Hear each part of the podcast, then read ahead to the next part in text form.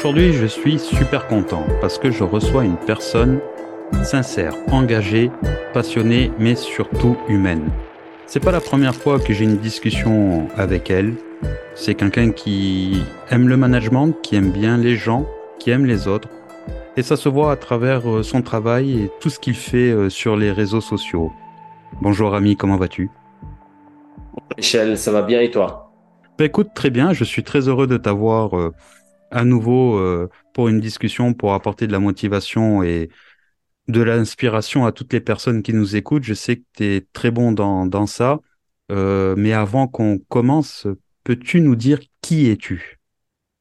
Écoute, euh, Michel, merci beaucoup de, de m'accueillir, de me donner euh, ce moment de plaisir, de d'échange avec toi et je te retourne les mêmes compliments en toute sincérité. je te suis également sur les réseaux sociaux. On se connaît pas en personne, mais on se connaît à travers les réseaux sociaux. Et euh, je trouve euh, ta démarche quotidienne de motiver euh, les gens. Et tu viens du carrelage, tu viens du terrain. Je crois de l'endroit où tu, tu, tu, me parles maintenant, tu es dans ton pressing. Exactement. Donc voilà, ça fait ça fait ta force. Donc qui suis-je? Ben, Rémi Bétier. Je suis le directeur général de Carrefour en France. Et euh, j'ai fait, euh, je suis un bébé Carrefour. J'ai commencé chez Carrefour euh, juste à la sortie de l'école de commerce de Compiègne. Marié, trois enfants. Ok. Et en même temps, je fais partie du réseau ADER en tant que colonel de l'armée de l'air française. Ok. Et, euh, je suis membre du conseil d'administration euh, d'une euh, de LEAD. LEAD est une association pour défendre la parité dans les entreprises, la parité homme-femme, mais plutôt au niveau dirigeant. Donc permettre aux femmes d'accéder à des postes de dirigeants. Et entre autres, je parraine des jeunes, des classes de plutôt de jeunes pour les aiguiller, les orienter et les aider à y voir clair, à bien définir euh, leur chemin, leur feuille de route euh, pour euh, leur avenir et leur futur. Écoute, ça fait beaucoup de choses. Bravo pour tout ce que tu fais. Moi, je, vais en retenir une et en fait, j'ai vu ça un petit peu sur les réseaux et tu parles beaucoup de diversité au travail dans le monde de, l'emploi, du travail, euh, alors que ce soit chez Carrefour ou autre, c'est plutôt je trouve que c'est un sujet qui, où tu es beaucoup engagé et euh, quand tu, le transmets, tu expliques aux gens en fait que la diversité est une force et quelque chose sur laquelle on peut s'appuyer pour évoluer. Tu peux nous expliquer un petit peu ton point de vue sur ça? Euh, je, le crois foncièrement. Je crois que la diversité est une force pour euh, la société dans le sens large du terme, mais aussi pour les entreprises, pour les familles. Euh, je sais que euh, avoir dans son équipe des clones, des gens qui pensent exactement la même chose, eh bien, ça fait pas avancer la euh, la situation, le projet, parce que on voit tous d'un seul côté. Et puis on n'a pas le 360 degrés plus on est différent, plus on est diversifié, plus on a cette capacité à voir différemment et à porter une notion différente. Donc, euh, c'est pour cela, je, je crois beaucoup en cette diversité homme-femme, euh, jeune, moins jeune, euh, expérience académique, expérience pratique, intelligence de l'école, intelligence de la rue. Euh, euh, français euh, de souche, français issu de l'étranger. Donc moi, j'y crois foncièrement parce que je crois que chacun apporte une vision complémentaire. Et donc, euh, imagine que tu travailles avec une équipe et chacun apporte une vision complémentaire. C'est sûr que en fin de journée, ton champ de vision, grâce à tout ce qu'il t'apporte, ton champ de vision est beaucoup plus large que ton concurrent qui lui, peut-être, il va avoir beaucoup moins large. Euh, c'est la même chose aussi pour les sociétés dans le sens large de terme.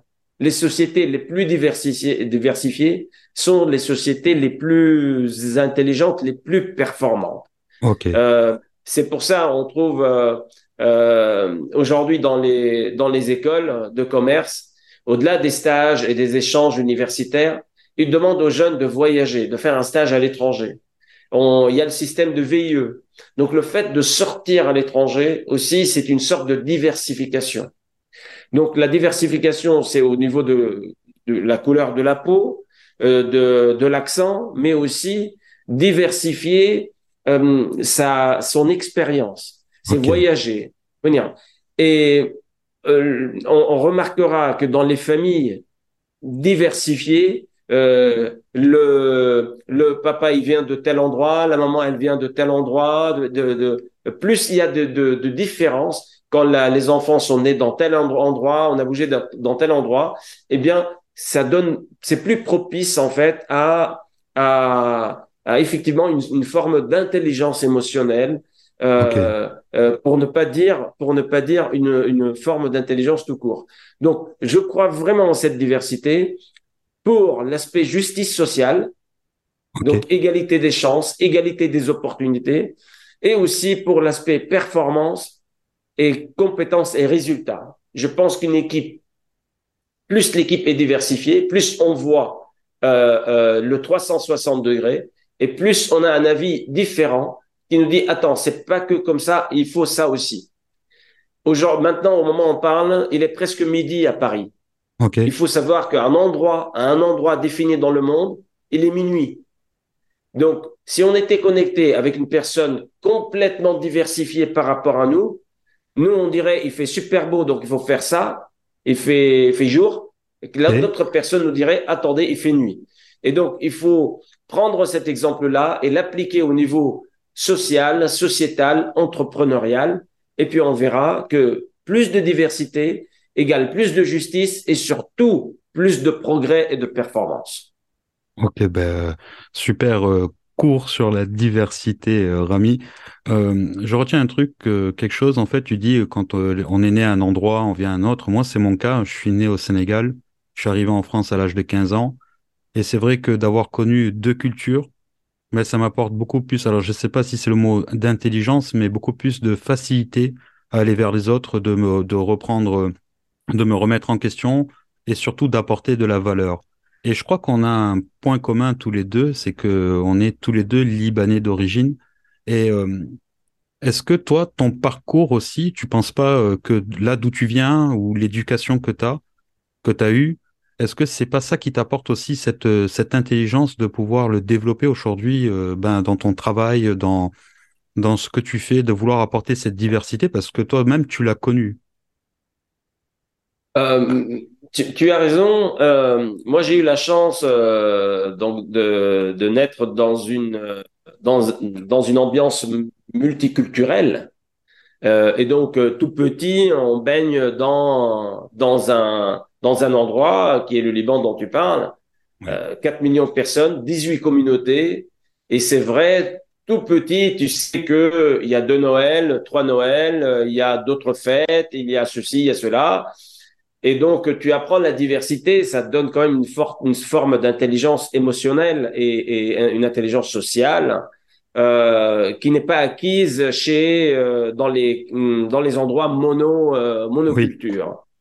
Et après, j'ai eu une chance extraordinaire de, de, de venir dans mon pays adoptif qu'est la France, et aussi de partir avec Carrefour dans six pays à l'étranger où j'ai pu effectivement acquérir comprendre la culture déjà de chaque pays et garder le meilleur de, chaque, de chacune, euh, chacune de ces cultures. Et je l'ai senti comme, euh, comme une, une, une, sorte de musculation. Eh bien, à chaque fois, je rajoutais une culture à, à, à, à mon arc. Eh bien, je, je sentais cette différence qui devenait plus importante en moi et cette facilité à trouver des solutions à des problèmes dits insolubles. Et donc, euh, à, chaque fois, j'ai eu la chance de connaître une culture différente. Eh bien, j'ai appris une autre manière de, de traiter les sujets, de voir les choses, de, de regarder les, les choses. Et à chaque fois, je voyais que les problèmes qui étaient pour certains des problèmes insurmontables, pour moi, ils devenaient des problèmes que j'oserais qualifier de simples. Et donc, on voit, on voit les choses différemment. C'est, c'est un, un, en fait, une chance énorme que j'ai eue. Aujourd'hui, je parle plusieurs langues. Et le fait de parler. T'en parles combien déjà? Écoute, euh, je parle couramment, euh, vraiment, je pourrais faire exactement cette intervention en cinq langues, mais aussi il y a trois, trois langues additionnelles ou quatre langues additionnelles dans lesquelles je pourrais euh, mener une conversation, prendre un taxi, commander au resto sans problème. Euh, et tout ça, le fait d'apprendre la langue, le fait de voir, de d'apprendre la vision en fait, que parce que la langue c'est une culture, la langue, en fait, ce que ce que le pays pense de de l'autre, et donc euh, c'est c'est hyper intéressant et c'est enrichissant. Et donc effectivement, ça apporte cette richesse et cette richesse, elle est hyper importante pour traiter un problème donné. Et donc plus on a cette richesse culturelle et d'ouverture diversifiée, nous-mêmes ou nos équipes, eh bien plus on verra les problèmes euh, avec les solutions. Moins on est diversifié, bah, moins on verra les solutions avec les problèmes, on verra que les problèmes. Donc, on va dire plus les mots, c'est complexe, c'est compliqué, c'est compliqué, c'est compliqué, il fait pas beau. Alors que plus on est diversifié, très bien, c'est d'un, c'est pas compliqué, c'est complexe, et deux, il y a deux solutions qui viennent avec le problème. Parce que chaque, chaque problème a deux solutions. Et tout cela vient effectivement grâce à la diversité. Euh, donc, moi, je recommande à mes managers soit on a la chance nous-mêmes euh, de d'avoir bénéficié d'un d'un eh bien d'un euh, contexte de diversification. Sinon, eh bien, il faut s'entourer de gens qui ne nous ressemblent pas à 100%. Il faut un minimum de points communs, mais aussi il faut avoir des gens qu'il faut protéger. Et je dis à la RH, aux recruteurs, il faut me protéger Picasso. Picasso, c'est ce, ce génie euh, qui n'a pas réussi à vendre ses tableaux euh, de son vivant. Oui. Et après, on a découvert que c'était les meilleurs tableaux euh, du monde. Et aujourd'hui, un Picasso, c'est quelqu'un de différent, qui voit les choses différemment. Et selon les procédures de certains grands groupes, eh bien, on peut les arrêter au premier étage. Parce qu'ils n'ont pas le CV présenté de la même manière, ils savent pas se présenter avec les bons mots. Eh bien, je leur dis attention à ne pas les, rejeter dès le premier étage du processus. Et donc, il faut le, les, les désidentifier, ces Picasso, les protéger. Et il y a des Picasso à tous les étages de la société. Il y a des gens qui sont extrêmement bons, mais que dont les sociétés se séparent, on ne sait pas mettre en avant parce que justement, ils ne rentrent pas dans un moule standard. Et donc, moi, je demande à mes équipes déjà, on est, on est, bon, on est très diversifié, on est, on est une grande équipe en France, donc de, de protéger Picasso, d'identifier et de laisser à Picasso la possibilité de s'exprimer, même s'il s'exprime différemment de l'ensemble. Et ça, c'est important. Bravo euh, pour cette définition des, des problèmes. Mais je vais te poser une question directe. C'est quoi pour toi, du coup, un problème compliqué? Alors, euh, sans parler du travail euh, spécialement. Hein. alors, pour moi, un problème, c'est en fonction de, de la taille du problème, c'est la taille d'un rocher. Plus le problème est gros, plus le rocher est gros. Mais moi, je ne sais pas prendre euh, un rocher sur mes bras. Je, je ne suis pas assez fort pour traiter un problème de la taille d'un gros, gros, gros rocher sur mes deux bras. Donc, je suis, à un moment donné, tenu de diviser le rocher en pierres. Je prends la pierre. Après, je divise la pierre en cailloux. Après, le caillou, je le divise en poussière et je marche dessus. Donc, je passe d'un gros problème compliqué à un problème complexe, c'est-à-dire j'ai identifié les pierres dans le rocher. Et donc là, je découpe. Là, c'est une pierre. Là, c'est une pierre. Là, c'est une pierre. Déjà, tu n'as plus de rocher. Tu as des pierres. Avec le rocher, tu peux même pas passer. Avec des pierres, tu peux passer, tu peux trébucher, mais tu peux passer. Et la pierre, tu la divises en cailloux. Alors là, tu es même plus trébuché, tu es un peu gêné, un peu de poussière sur tes, sur tes, mais en fait, tu peux passer, tu peux traverser, il n'y a plus de risque. Et tu prends les cailloux, tu les divises en poussière. Et là, ça, ils deviennent simples. Et à un moment donné, le fait de passer du rocher, dans le processus de passer du rocher, problème hyper compliqué, à la poussière, à des solutions finalement, parce que personne ne voit la poussière, eh bien, il y a des gens qui vont s'y retrouver dès, euh, euh, euh, dès qu'on voit, dès que certains voient le caillou, ils vont intervenir parce que c'est leur niveau. dès que certains voient la pierre, ils interviennent parce que c'est leur niveau. Il y en a qui n'interviennent que au moment de la poussière, mais c'est pas grave. Donc en fait, mais le rôle donc de du manager pour solutionner un problème, quelle que soit la taille d'un problème, eh bien c'est un rocher. Je le divise. Et après, il y a une pierre que je peux gérer et une pierre que je ne peux pas gérer. Par exemple, euh, c'est compliqué aujourd'hui, euh, il pleut. Je ne peux pas gérer. Ça, c'est pas moi qui, pas toi qui, c'est pas moi qui fais le beau temps. C'est ça, c'est pas moi. Par contre, il y a une pierre de dire euh, euh, on peut former les managers à être bienveillants avec les salariés. Oui, ça, c'est moi qui peux le gérer. Je peux servir le client. Euh, je peux rendre l'actionnaire heureux à travers euh, une, un, des modules de RSE, des modules de progrès, de performance, de résultats financiers. Je peux le faire. Je peux bien traiter ma planète. Je peux respecter les institutions. Donc, il y a des choses que je peux faire. Ce sont des facteurs internes. Il y a des choses que je ne peux pas faire. Ces choses-là, je dois les comprendre et je dois composer avec. Donc voilà, c'est avec cette euh, vision matricielle que un problème compliqué, complexe, eh bien, je le vide de sa complexité et après, je l'accepte parce qu'il y a des problèmes qui ne dépendent pas de moi. Donc finalement, je les accepte et je les comprends. il y a des problèmes qui dépendent de moi, je les taille au niveau caillou, au niveau poussière. Alors, tu, tu as une définition de la gestion d'une problématique qui est, qui est très forte. Mais pour en arriver à penser comme ça, c'est que tu as dû beaucoup échouer. Et euh, tu as réussi à transformer, je pense, ces échecs en expérience. Et j'ai vu il y a pas longtemps sur, euh, sur un réseau que tu demandais aux gens s'ils étaient intéressés par, par, le fait que tu racontes un de tes échecs. Et j'aimerais bien que tu nous parles d'un de tes échecs que tu as réussi à surmonter pour pouvoir un peu donner de la force aux personnes qui nous écoutent euh, pour voir un petit peu comment tu as géré ça.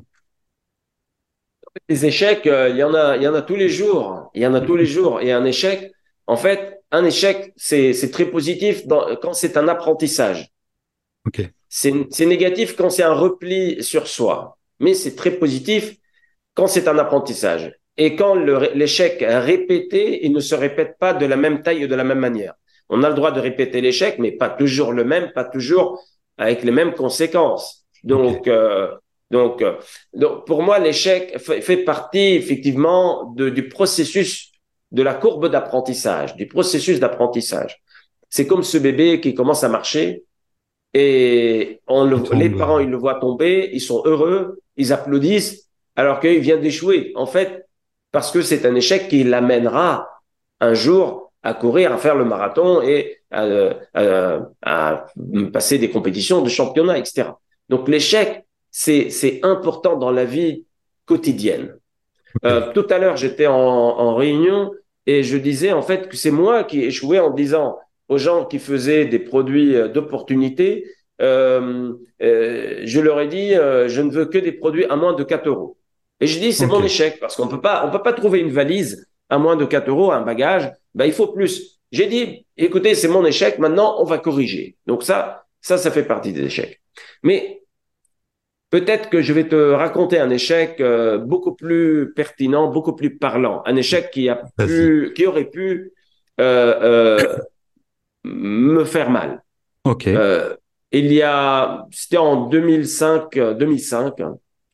je passe le processus chez Carrefour pour devenir directeur. Ok. Donc j'étais chef de secteur et je passe tous les entretiens, tous les processus. Il y a un processus avec des entretiens, deux entretiens en interne et ce qu'on appelle un assessment en externe. Je passe les entretiens en interne, tout va bien, génial, euh, prêt pour euh, prendre son poste de directeur. Ok. Donc, euh, très bien, parfait, fier de moi, sûr de moi. Je vais passer les assessments. Et dans les assessments, il y a deux parties. Il y a la partie écrite, répondre au questionnaire, et il y a une partie orale. Et dans la partie écrite, je réponds et j'ai les réponses presque le, ce qu'on m'a fait dans le, dans le rapport, ce qu'on m'a rapporté dans le feedback, c'est que c'était parfait. C'était tellement parfait que c'était euh, qu'ils avaient des doutes. C'était bizarre. C'était vraiment, c'était vraiment, c'est comme quand tu dis à un élève, bah, tiens, tu as eu 20 sur 20, euh, comment t'as fait, mets-toi au coin et refais l'examen. Enfin, voilà. Donc, parce que c'est, bon. Euh, et, à l'issue de cette discussion orale, je me rappelle de, de cette personne responsable de l'assessment qui m'a dit, écoutez, monsieur Bétier, j'ai une mauvaise nouvelle à vous annoncer. Vous ne serez jamais directeur. Excellent. Et je me souviendrai toujours de cette phrase. Et elle lisait un rapport, elle portait la feuille entre ses mains. Et moi, je mets le doigt sur la feuille, je dis, Madame, il y a des fautes d'orthographe dans votre feuille. Et c'est vrai, il y avait des fautes d'orthographe. Mais moi, je voulais pas lui dire en fait qu'elle avait des fautes d'orthographe, c'est pas ça. Mais je voulais lui dire de manière euh, pudique qu'elle se trompe que cette personne que voilà, je lui dis écoutez, il y a des fautes dans votre dans votre feuille. Et elle elle a pris ma remarque à la légère, elle m'a dit euh, ouais, vous inquiétez pas, on va les corriger plus tard. Et à ce moment-là, je me suis dit moi aussi je vais me corriger parce que je lui ai montré quelque chose mais je savais très bien ce que je valais. Oui. Et donc, euh, il y a des choses que je n'ai pas réussi. Et donc, voilà, euh, a démarré en moi une, une phase de remise en question. Ok. Pourquoi, pourquoi je n'ai pas réussi? Pourquoi, au- au-delà des questions un peu euh, illogiques qu'elle aurait pu me poser par rapport à, par rapport à, à, à ma situation, enfin, au- autre, je ne vais pas entrer dans ce détail-là. Mais en fait, j'ai tout de suite voulu me concentrer sur la partie que moi je pouvais gérer. Si un jour je tombais sur une autre personne un peu plus objective, eh bien comment je pouvais comment je pouvais me donner les moyens pour réussir? Et euh, et donc je retourne voir mon management et mon management chez Carrefour ils disent mais on, on comprend pas. Et ils me disent mais on comprend pas. T'es t'es le meilleur, machin. Pourquoi tu pourquoi tu l'as pas eu? T'es que t'es fatigué ce jour-là? Non, je n'étais pas fatigué. Mais non, non, j'étais bien. Ils m'ont dit, oui, mais d'ailleurs, sur l'écrit, tu as eu une note parfaite. Euh, et le fait d'avoir eu une note parfaite, j'aurais été accusé d'avoir eu accès à l'examen, enfin, D'accord. un, truc qui est parti un peu trop loin.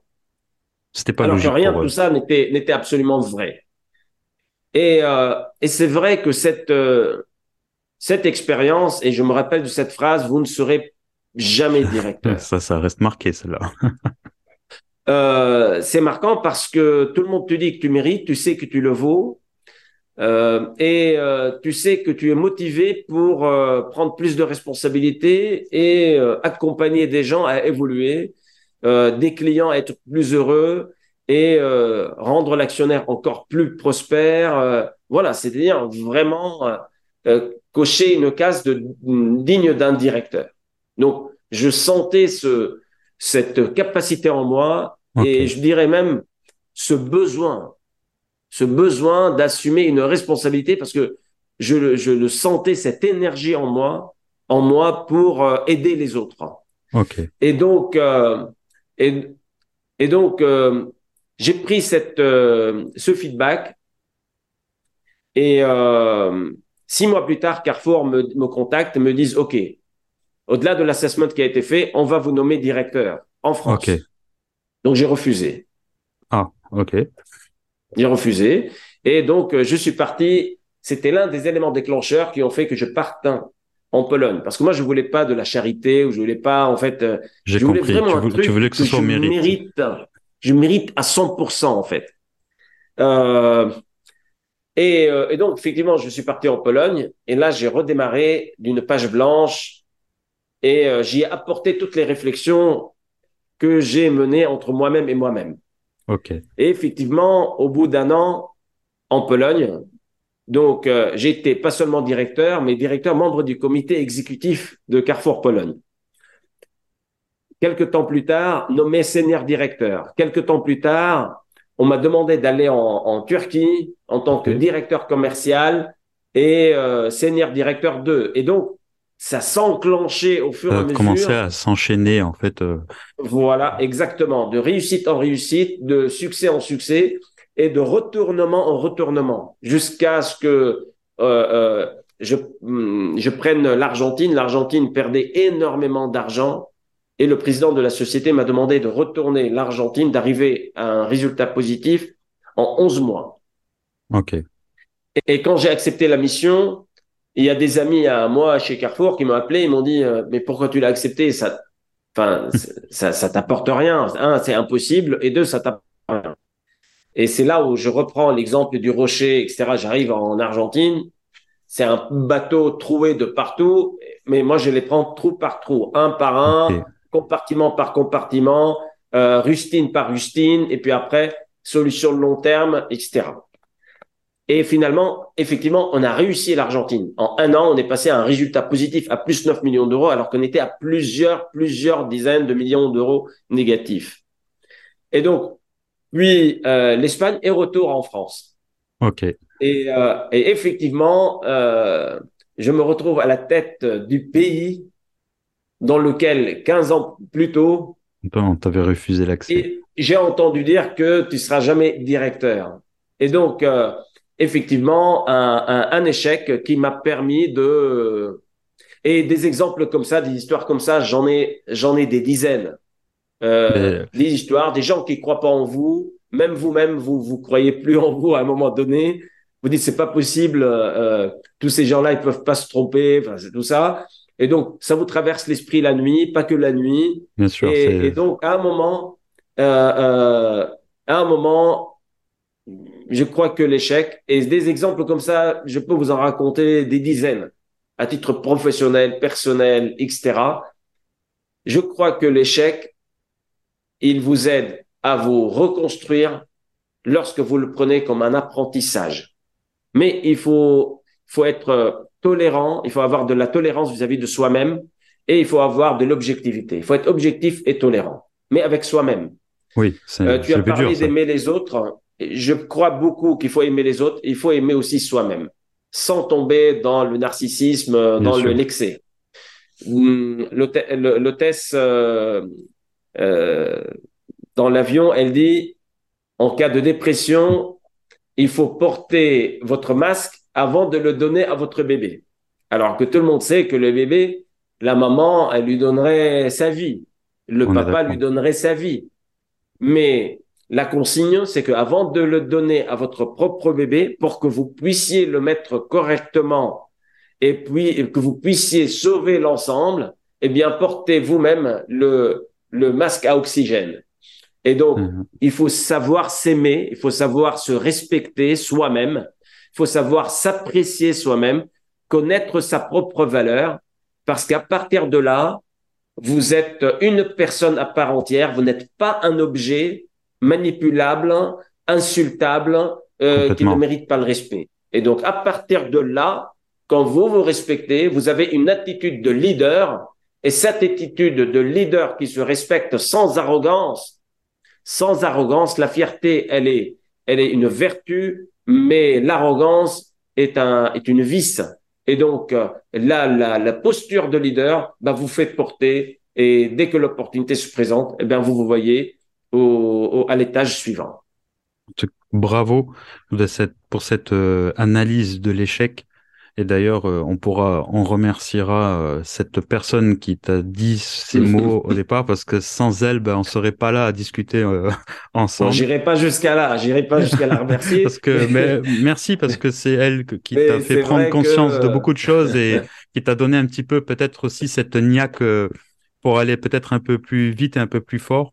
En tout cas, bravo pour ce parcours qui est atypique quand même hein, dans une société euh, quelles que soient les sociétés où tu pourrais travailler quand tu as un parcours du début et là, de où tu as commencé, où tu en es arrivé, moi je peux dire que, bravo. On va arriver à la fin de ce podcast et je pose normalement toujours deux questions à la fin de ce podcast. Mais aujourd'hui, je vais faire une exception. Je vais en poser trois. On m'a dit, un de tes collaborateurs, que tu étais très très fort en calcul mental. Donc, euh, pour vérifier cette information, d'ailleurs, ce collaborateur est à côté de toi, euh, je vais juste te demander 22 x 13, ça fait combien? Alors, quand tu dis 22, déjà x 13, tu fais 22 x 10. Donc, déjà, ça fait 220. Et puis après, 22 x 3. Donc, le 20 x 3, ça fait 60. Le 2 x 3, ça fait 66. Donc, 66 plus 220. Donc, ça fait 286. Voilà, c'est comme ça. Mais mentalement, tu le fais de manière plus rapide. Il nous le fait avec l'explication en plus. Bah, merci Mais en fait, pour... Euh, euh, merci de dire c'est un calcul mental. Il y en a vraiment qui ont le don de calcul mental. Je n'ai pas le don, je ne crois pas avoir le don de calcul mental et ce n'est pas une fausse modestie. J'ai juste cette capacité à faire le, de, diviser d'ailleurs là, le rocher. encore une fois, diviser le rocher en, voilà. C'est-à-dire 22 fois 13, c'est le 2 et le 3 sont de trop. Mais si tu m'aurais dit 10 fois 10, c'est simple. Donc là, je prends 22, donc je prends 20 multiplié par 13 et après voilà. Donc c'est diviser le rocher en en, en, pierre la pierre en caillou et puis après euh, rouler dessus. Donc euh, c'est toujours cette démarche et puis à force de répéter c'est pas un calcul mental c'est juste en fait un, une mécanique pour euh, effectivement aller plus vite. Bah, super. Bah, au moins ça confirme les dires de ton collaborateur. Deuxième question euh, qu'est-ce que tu pourrais dire euh, de manière rapide à toutes les personnes qui nous écoutent et qui vont écouter, qui vont voir les publications de ce podcast, pour leur donner un peu en motivation et euh, dans, leur, dans le monde professionnel, s'ils veulent entreprendre, chercher un emploi, qu'est-ce qu'est-ce que tu pourrais leur dire en quelques mots pour qu'ils soient un peu plus forts après ce podcast?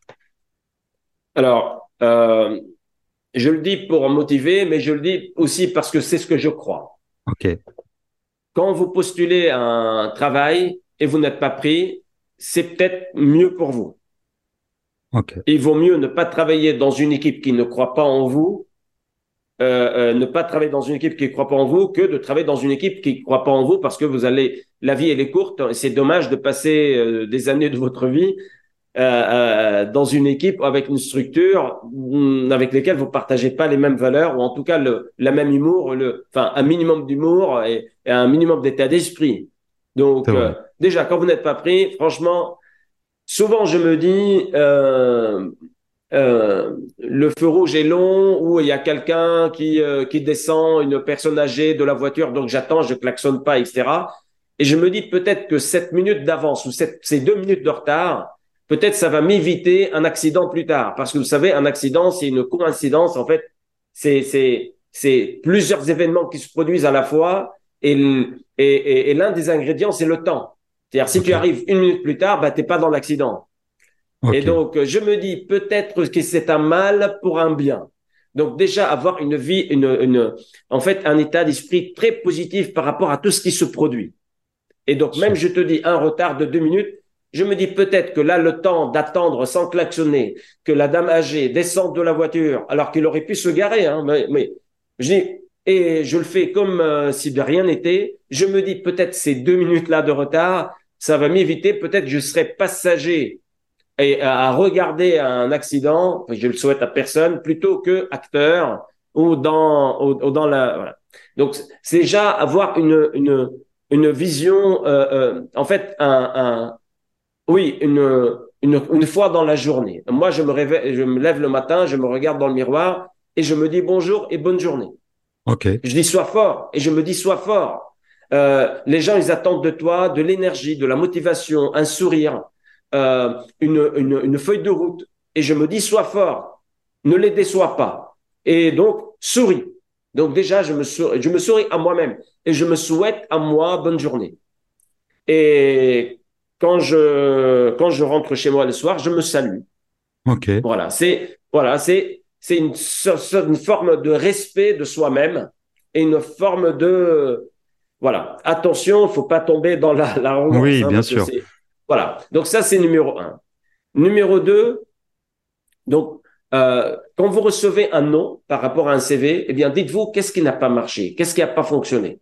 Et je parle pas des valeurs. Si vous n'avez pas été pris parce que vous ne portez pas le bon nom ou la bonne articule, euh, euh, particule, c'est bien, c'est pas grave.